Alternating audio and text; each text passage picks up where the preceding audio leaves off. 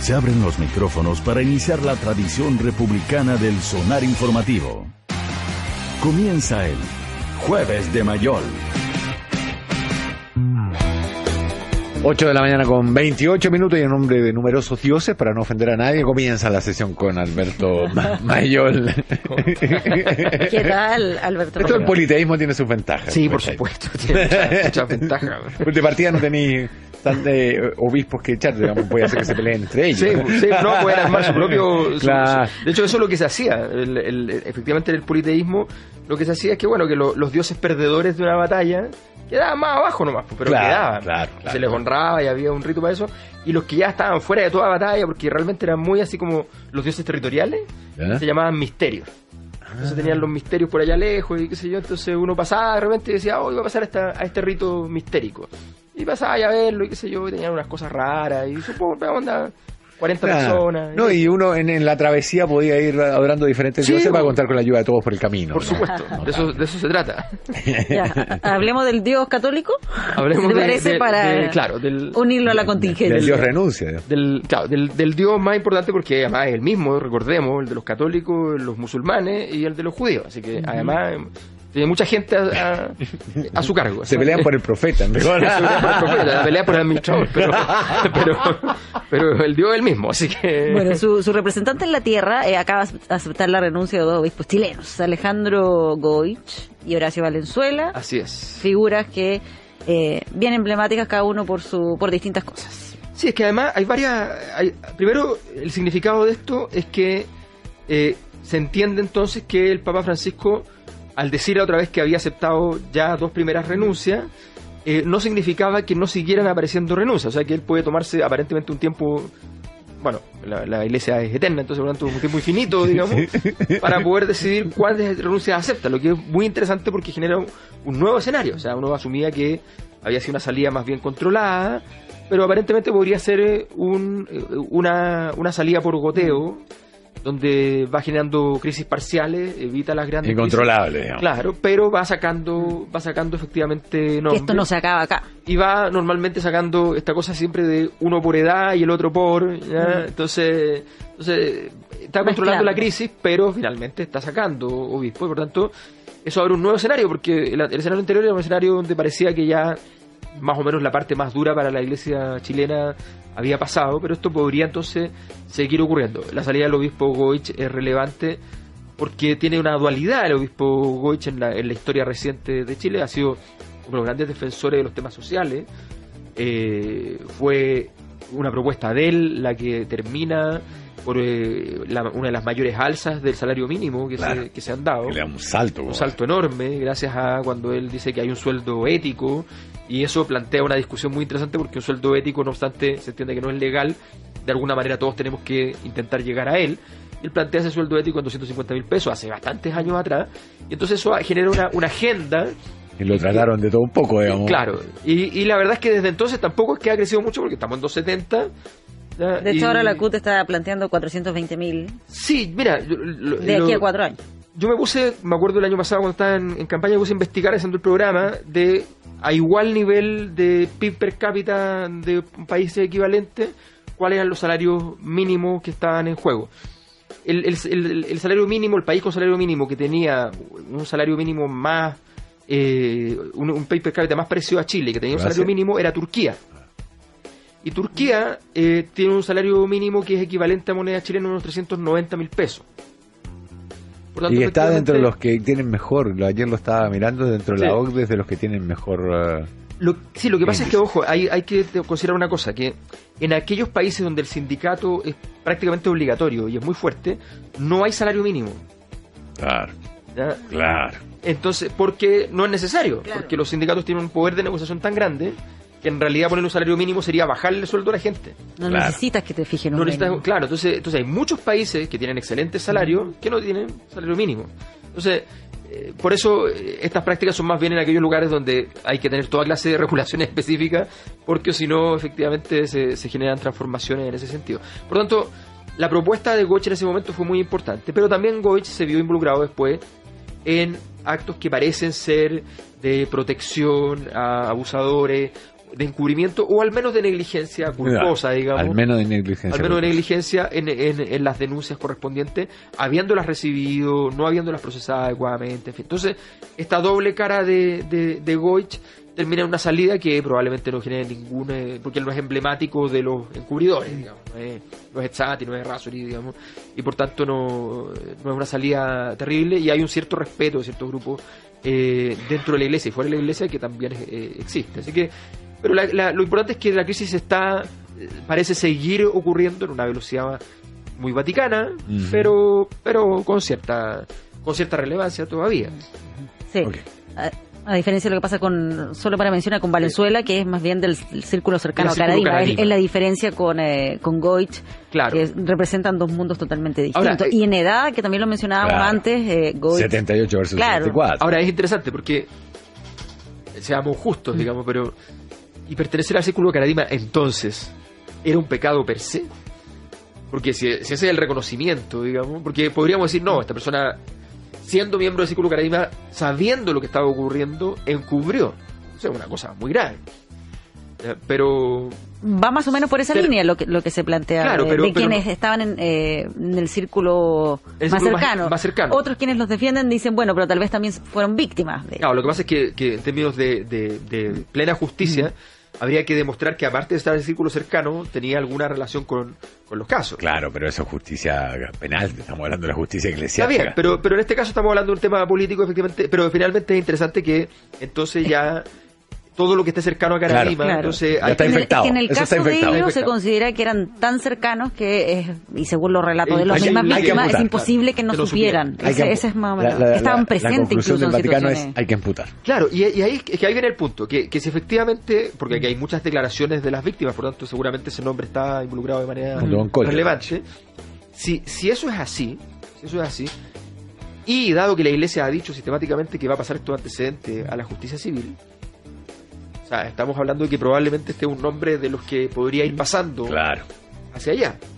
Eh, entonces, eh, por eso esto va por goteo, pero todavía eh, la iglesia tiene estas virtudes notables, que, que son la- las extraordinarias virtudes según las cuales son capaces de hacer que una crisis pueda ser lenta, pausada, tranquila ya, y llega, llena de ritual. Que es una virtud extraordinaria. que- Lo que permite que en Si 100 la años crisis no tú- estallen, digamos. no, claro, o sea, tú eh, eh, en 100 años puedes decir, eh, pero ¿por qué vamos a disolver el matrimonio civil? Y 100 años antes estás diciendo, pero ¿para qué existe el matrimonio civil? Claro, claro, claro. por Porque supuesto. 100 años la gente no se acuerda, pero ellos sí tienen su, su- Claro. su historia. Claro, es evidente con la esclavitud, por ejemplo. También, bueno, pequeños detalles. Vamos dos días, dos días ya de titulares sobre portonazo. Creo que ayer era Cayó el rey del portonazo, o Sí, ayer o anteayer, sí, y hoy día los portonazos baten otro récord y cambian de comunas. Sí. Mientras seguimos esperando las siete lucas del confort, hay que decirlo por los montos involucrados.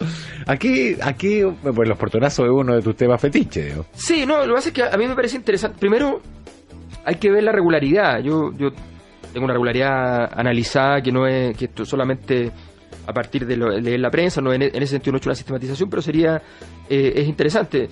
Eh, los portonazos empiezan a crecer, al menos comunicacionalmente, justo después del conjunto de medidas que se toman sobre cajeros automáticos. Cajero, claro, el cajerazo. ¿no? El, claro, entonces, después de los cajeros, que fue una gran crisis, donde hubo una cosa muy insólita, un récord mundial de que fue el primer paro de cajeros automáticos del mundo, digamos, porque los, los bancos, acuérdense que cerraron cajeros Sí, automáticos, sí, le sacaron Sí. la plata, ponían cajeros automáticos sin plata. Oye, una serie de a cosas. propósito, estamos, estamos exportando ¿Cajeros automáticos? No. Medidas de ¿Qué seguridad. cosa? ladrones de cajero automático. Ah, Ah. En, en Uruguay le están dando como loco a los cajeros y había una banda chilena. Sí. Obvio. Si Bueno. nosotros exportamos, Ah, nuestros inmigrantes tienen un nivel de especialización, nuestros De emigrantes, perdón, experiencia. expertise muy alto. Sí, no, no, no, no vamos a entrar en ese detalle porque hay datos terribles a, fa- a favor de tu tesis. Eh, entonces, eh, entonces, resulta que, pero ¿para qué se lo vamos a decir a los extranjeros? que Entonces, no, ¿para qué Claro. le damos argumentos para que duden de nuestro, nuestro pasaporte tan bueno en todo el mundo?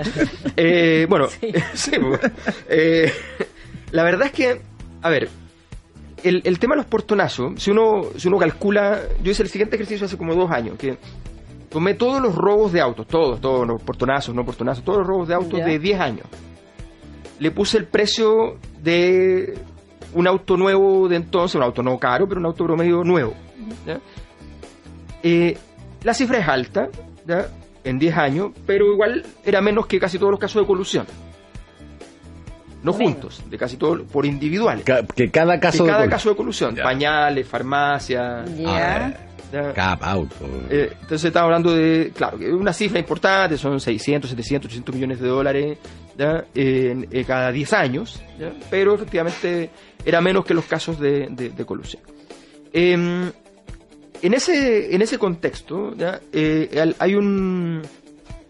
eh, uno tiene que entender que efectivamente esto, el, el tema del- de la metodología es el gran tema, porque el tema de robo de auto es bien natural cuando la sociedad chilena eh, tiene al auto como uno de los valores centrales, es un mercado activo, cuando además se pueden llevar a, a Bolivia, Mm. eh, y hay una serie, y por ejemplo, otro día, a propósito de esto, me puse a ver avisos de, de auto y encontré rápidamente mucha oferta de autos robados. Eh, autos de 15, 20 millones están a 4 millones, Arica Parinacota, dice, ¿ya? Eh, y eh, con la patente tapada, pero tapada muy divertidamente, así como le ponen un ratón Mickey y una cosa así. ¿Dónde encontraste eso? No, varias páginas, páginas además bastante que son recurridas para poder buscar Para autos. vender, ya. Claro, o sea, no, no, no, son páginas sí, alternativas, Clandestinas, clandestinas, o- ¿no? Páginas normales, eh, y aparece la patente tapadita con, con su...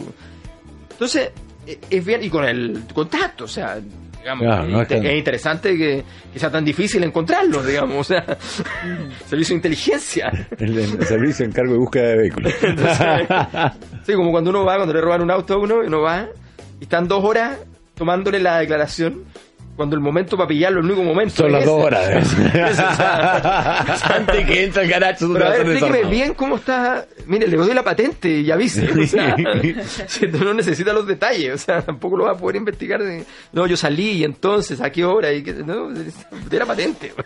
Entonces, entonces bueno, eh, luego, y además en un proceso de Eh, co- em- coordinar una narración. Claro. Coordinar una narración con el, con el señor carabinero, digamos. Es más horroroso que eso. Tú sabes que existen programas que te permitirían acceder a todas las cámaras de seguridad e identificar tu patente.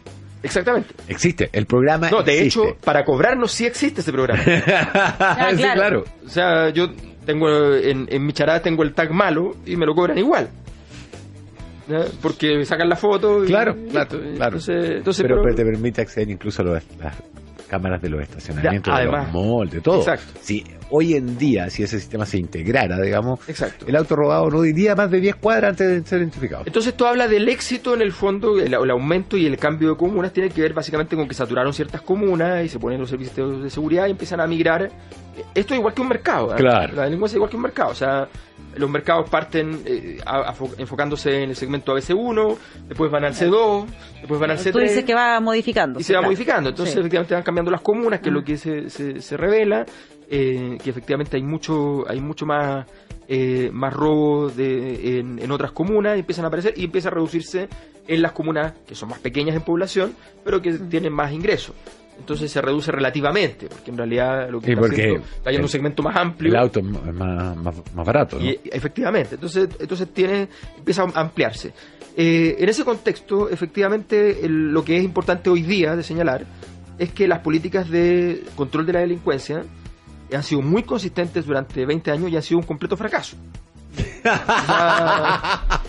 O sea, tan simple como eso. O sea, aquí hay toda una. Notable el resumen. Claro, o sea, que hay una política que fundamentalmente fue un gran acuerdo político entre el gobierno y la oposición de la época, eh, donde la oposición además instala una fundación como elemento fundamental, que es la Fundación Paz Ciudadana, donde nombra a la gente de los gobiernos como a cargo de esa fundación, como Javiera Blanco, y se establece toda una política ya para poder hacer entonces las políticas de seguridad de Chile. Y esas políticas de seguridad han sido un completo fracaso a nivel de los robos, a nivel de prisión, y ahora la Fundación Paz Ciudadana nos dicen que hay demasiados precios, presos, y que hay que cambiar la cantidad de presos.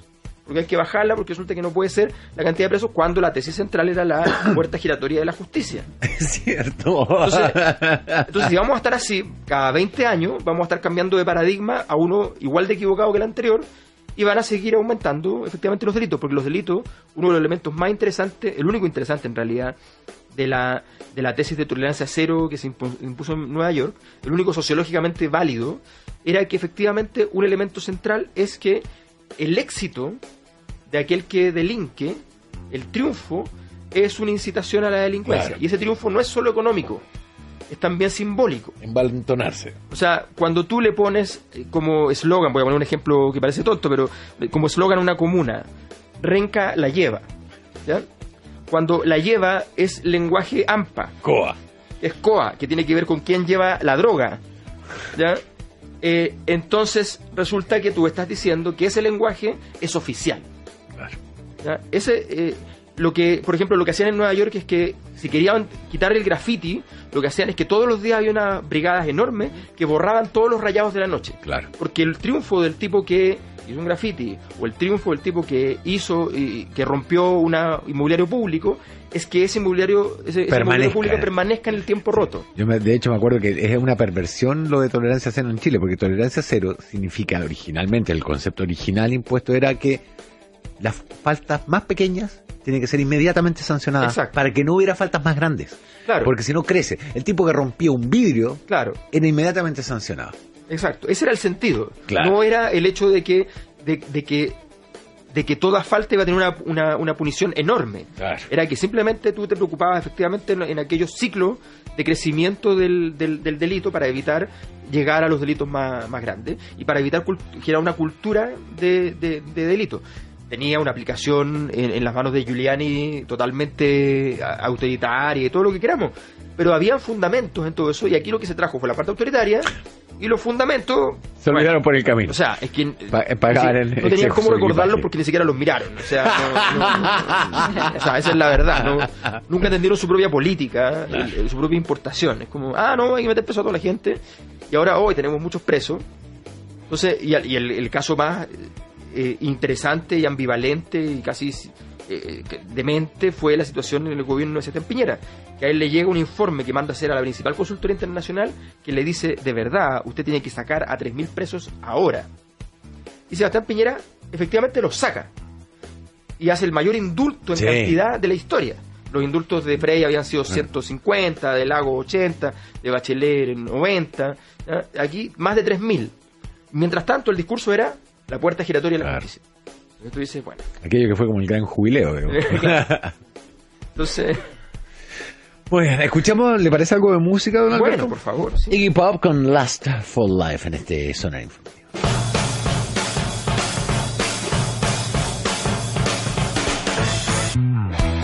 Ocho con 48 minutos, estamos de regreso en este Sonares Informativo y se une a nuestro directo panel don Ignacio Pérez Tuesta. Bienvenido. Eh, ¿qué Ignacio. te- ¿Por qué te ríes, Rafael? ¿Te acordaste del gato Aquiles? ¿El pulpo Paul? ¿De qué?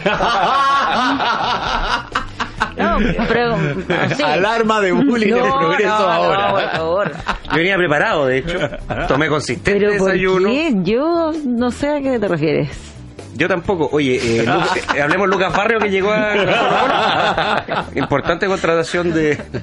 Oye, pero es que, a ver, ¿qué culpa tengo yo de que eh, Alemania haya jugado tan mal? Tuvo 70% de posesión de balón, 70% de posesión de balón y termina perdiendo. Eh, de hecho, Gary Lineker, no sé si vieron el tweet después ayer, que dijo, eh, puso su frase, la frase famosa a reiterar, que es eh, el fútbol es un deporte que jue- juegan 11 contra 11, que se juega con una pelota y donde siempre ganan los alemanes. Esa es la- esa era- ah, esa era la frase que ya. esa era una frase de es una frase de Gary Lineker porque siempre Alemania ganaba, ganaba Ajá. todas las definiciones y ayer Gary Lineker puso la frase y dijo y esta eh, puso algo así como y esta frase se ha ido al tacho de la basura o sea, O se, sea, se hizo autobullying. Hablando de frases Ya. que se fueron al tacho de la basura. Escucha. va a ganar Alemania va a ganar México y Suiza-Costa Rica va a ser un entretenido empate 1 a 1 Ese fue tu pronóstico de ayer. Ah, para- a ver vamos, Alemania vamos a- gana, para quienes no lo hayan escuchado bien, Alemania gana, México, México también un triunfo Pero- relevante, pero- con pero- mucha seguridad. pero mucha pasó certeza. pero pasó de fase No. digamos eh, es, es una salida alternativa Sí. Es una salida alternativa, sí. Es una salida alternativa, pasó de fase. Eh, lo que pasa es que eh, ahí es donde el pronóstico, el error, error de la muestra, ¿no? Ah. Mi error muestra es muy amplio, sí. es como de 80%. Exactamente contrario. Eh, claro, perdió pero Alemania. Eh, es muy difícil. Claro, ya, ya no- me- me- ya con los del torneo nacional tengo problemas. Imagínense con el mundial que Pero está más mira, la lejos. gracia es ser como, como era Bombalé, que, que efectivamente daba siempre un pronóstico, normalmente se equivocaba, pero después lo soslayaba con violencia. O sea, tú planteas que tengo que ser violento con mis compañeros Claro, de trabajo lo soslayaba con y violencia, con los auditores. Y luego hacía un siguiente, inmediatamente ponía un siguiente pronóstico Claro. para que efectivamente nadie recordara el anterior. Y claro. Entonces, era, era muy. Y cuando, obviamente, cuando la apuntaba, hacía un. Un- Mira, una- los una- alemanes que comen carne, son grandes, rubios, claro, tienen- son más y inteligentes. son más inteligentes, estudiaron Y filosofía, toman, van a ganar. y toman leche y todas esas Y cosas. llegaba diciendo cu- cualquier cosa. Culpa de Joaquín López, un Claro, chancho que se exacto, rasca exacto. Y parte claro, exacto. Técnico, un técnico así, imposible. Que obviamente no es rubio, Y ¿cómo no- iba a ganar? Y cómo no ha leído acá. No me acuerdo de aquellas diatribas. No, sí. Sí, ahora me está acordando. Están en YouTube. Se es un pueden arte, eh, es un arte, es un arte. Oye, pero eh, para hacer un poco dentro de mi. eh, o sea, en rigor el error muestral soy yo. Eh, yo soy un error muestral. ¿En- en- en la vida? Yo dije, eh, no. No, Pero Patricia, no, está bien, está bien, acepto que hoy, y como todos los días, digamos, eh, seas así conmigo. Pero no importa, yo dije, Patricia... Algo personal, por está, favor. Te está rompiendo el corazón. Patricia, Yo dije... estás haciendo violencia de género. Sí, sí, aquí, aquí va a salir inversa. la ley Venega. Sí, la ley- para evitar la violencia de género contra el hombre, ¿verdad? Sí, sí, me parece, eh, No, ministro no, de Justicia, nada, Nala Rey. Nada Sí. contra Sí. ti, Ignacio. No, sí solo contra tus pronósticos. Lo tengo claro. Yo- Ah, pensé que decir solo contra el género. Pero yo dije que Suiza iba a empatar 2 a 2 con, o sea, 1 a 1 Sí. con Costa Rica, empataron 2 a 2. Eh, fíjense que bien. hay que ser súper claro en esto. Iban 1 a 1 hasta el minuto 88. Mm, sí, tampoco le falta. Claro. Sí. Hay tantos partidos que hay que mirar en la bola de ¿Verdad? cristal que... Acertaste Y los goles eran feos, o sea, no tiene sentido. Y- Acertaste y además un partido que da lo mismo. Eh, bueno, así que Oye, hoy... ¿sabes lo de Lucas Barrio? Sí, pues. Eh, ¿Ya está listo? Con... Salía firmado, listo, presentado. O sea, salió un video con su... Ah, mira. Con la camiseta de Colo Colo, ya está. ¿Tú sabes por qué se, se, se compran tantos jugadores con edades elevadas? Eh, hay varias teorías. Hay- lo- o sea, lo que- la que yo tengo, eh, por, eh, Edades porque, no es, porque no es un negocio en el fondo. Porque sea, no es una inversión. O sea, claro, pero, se- pero son muy caros. De hecho, es muy mal negocio. Es un pésimo negocio. Me huele- 33 me huele a años tiene lo que vale. Claro, lo que, no, lo que pasa es que lo- lo- lo- los representantes llegan con un tipo con 35 años, pero con un nombre excelente. Entonces, entonces Y que es popular. Y que es popular y la gente lo ama. Claro. Por tanto, el tipo tiene un valor más allá incluso de lo que vaya a jugar. Claro. Entonces, Las camisetas que vas a vender. Entonces, claro, tú contratas a un jugador joven muy promisorio ¿ya? y te gastas un millón de dólares. Bueno, eh, resulta que es una inversión muy grande. Si no funciona, es un gran desastre. Pero si este no funciona, tiene crédito. Entonces, para el club es cómodo, para, el, representante es maravilloso. Claro, la comisión es- Para el jugador es formidable. ¿ya? Para el negocio es horrible. ¿ya? Y Pero para el, para el director es que más o lo menos trae, para el director que lo trae, es una carta Sí, pues. de presentación fuerte. Sí, digamos. pues. Aquí Sí, pues, aquí que sabe hacer bien las cosas. Y, y aquí tengo además acá un gran nombre y un histórico que me está apoyando, Ah. que me está dando, prestando. Entonces, todos se ven beneficiados, menos el equipo realmente. Claro, o sea, y, y además que y además que así hacemos las cosas los rectales, no como los mozas. Exacta- Porque además Colo claro. Colo no es que tenga un equipo muy joven que necesita alguien de experiencia. no al revés O sea, Estamos hablando de un, de un equipo que, que con esto va a promediar eh, 38. o sea, sí tiene, tiene O sea, es una, una edad avanzada yo ya. quiero jugar en Colo Colo porque Sí. to- todavía estoy en Yo creo que estás en condiciones. Tengo 41 años, puedo, puedo todavía jugar. te puedes poner a punto rápido O en Fernández Vial como Mario Eh, Kempes, pero ¿por claro, qué no Colo eh, Colo si Colo Colo ya tiene esa, esa, esa esa cantidad? lógica. Oiga, eh, vamos con los pronósticos para hoy. Eh, ahí es, basta- es bastante interesante. interesante. Es muy interesante. Ah, pero te arriesgas. Oye, háganlo rápido porque me interesan los pronósticos de mañana. Ah, o sea, del sábado, del Sí, sábado. No, pero eso Sí. lo vemos mañana, burro. Ah, mañana ok, vemos. bajar el suspenso. Ya. Me dejan A el ver, suspenso. Hoy juega Japón con Polonia Ah, a las apasionante, 10. apasionante. Apasionante. Yo creo que ahí. Los mismos colores en la bandera. Eh, además, invertido. Yo creo que lo que me dice acá que van a empatar a uno. Ya. Ya. Mejores como Rafael. Y Loguito contra Juan Pablo II. Exactamente. ¿Quién gana? Senegal, Senegal, Colombia, amigos colombianos. Yo creo que va a ganar Colombia, lo lamento. Ya. Va a ganar Colombia. Yo creo que ¿Por gana lamenta? Porque si dije Porque que va a ganar, el- murió Colombia. Pero yo creo que- yo creo que empata con con- con- Juegan en Samara. Colombia tendría que ganar. Es la definición del grupo H. Eh, y en el grupo G, Panamá con Túnez. Panamá con Túnez. Túnez. Partido más Sí. Cautivante toda la Copa. de toda la Copa del Mundo. Esto a las 2 de la tarde. Y el partido que Ahí muy puede hacer un interesante- gol un jugador de la U. Sí, sí, de hecho. Es cierto. Cooper, que, de hecho, que es lo que le interesa, es lo más interesante ese partido. de hecho. Uh. Es lo interesante. Y el, y el otro partido, que es partido también a las 2 de la tarde, Inglaterra-Bélgica. Ya están los dos clasificados. Sí. Pero ¿qué pasa acá? Hay Ahí, una cuestión en, la, bien en la pelea por el segundo lugar. De por hecho, salir segundo. La ¿no? pelea es salir segundo. El diario del Mundo de España lo llama el partido más surrealista Sí, mundial. sí, sí. ¿Y por qué, chiquillos? Nadie quiere ¿Por ser el qué? primero. A ver. Porque Inglaterra eh, y Pues sí. Bélgica están igualados eh, En todo. en todo. Inglaterra, eh, Bélgica, que están clasificados, tienen eh, los mismos goles a favor, los mismos goles en contra, 8 y 2, por ende una diferencia de 6, por, ende, por lo mismo tienen 6 puntos iguales, dos partidos ganados, do- todo igual. Todo igual. Yo me imaginaba ayer un jugador saliendo, pitazo inicial saliendo a pegar una chuleta asquerosa porque le sacan una amarilla y perder por. Y se, pierde, y se pierde- se pierde por la tabla el fair play. Ahora, si es que empatan, si uno de los dos gana, va a quedar primero. Claro. Y el primero, es que el tema es que el primero se va al cuadro del lado donde están todos los países, porque aquí, igual que el tenis, Donde estamos todos los latinoamericanos. está para decirlo en palabras por el lado donde está Uruguay, Portugal, Francia, Argentina, Brasil y México. Claro. claro. Por ese lado quedaría el que gana ese grupo, Inglaterra o Bélgica. Y el que sale segundo queda por el lado donde están clasificados España, Rusia, Croacia, Dinamarca, Suecia y Suiza. Claro. O sea, sí. Entonces es un partido, efectivamente, el partido más surrealista. Claro, ¿Preferís eh, jugar con Argentina, con Brasil o con Suiza, Dinamarca, digamos? Lo que hay que hacer, si fuera inteligente, el equipo que quiere perder, lo que tiene que hacer es salir y al a los 10 minutos apretar, apretar y hacer un gol al tiro. Porque el otro se ve, no, no puede. Claro, eh, echarse no- para atrás, no puede echarse claro. para atrás. Porque va a decir, no, esto ellos hicieron la pega, entonces Claro. tienes que salir. Y Hacer ahí y armáis el partido y al final te. Y dais un par de chuletas para asegurar sí, la, la amarilla. Para la amarilla. Entonces, Ya, pero se si hacía como una empatan moneda, ¿eh? y se empatan, ¿qué pasa? tabla de fair play. En la amarilla. En la amar- Por eso la, la, la- la tarjeta Ah. Tabla de fair play. Si Los tienen que la- tienen más roja, más amarilla, más roja. Perfecto. Hay es que es un error, hay que porque salir a ahí, chuletear. imagínate. Sí, hay que ser claro, hay que salir a Es pegar mal también. incentivo. Es muy mal Lo mejor incentivo. era el- Claro. la moneda al aire, como era salir a pegar. Así que, pero ese partido va a estar bueno, hay que verlo. No, que sí. Va a estar con mucho morbo. ¿Dónde Y- está el pulpo pol? Pero, pero ojo, acá está, mira. Pero el grupo H, ojo que estábamos hablando, este es el grupo G. Sí, Octopus. Eh, y el grupo H, es rico, fue bueno, pulpo. Eh, el grupo H, Al olivo. fíjate que no tiene nada decidido porque pueden clasificar. Japón, que está primero con cuatro, Senegal, segundo con cuatro, pero que de hecho tiene la misma diferencia, y Colombia, que tiene tres. O Entonces, entonces cualquiera de los tres puede clasificar. y además Japón con Senegal están igual en todo. Les pasa lo mismo que a Inglaterra con Bélgica. Así Este que, de hecho, mundial va a ser recordado como mundial que clasifica, clasificó Japón y, y Alemania se fue en primera vuelta. una lógica, la- una lógica como en la Segunda Guerra. Bueno, decía ayer salió Claro. un millón de memes, no sé si lo vieron. Nunca En- Alemania Eh, ha ganado en Rusia. ¿Vieron ese meme de Vladimir Putin que dice, les dije que Alemania nunca ha ganado en Rusia? Y salía Desde, desde Alexander Nevsky para acá Sí. se sabe eso. po.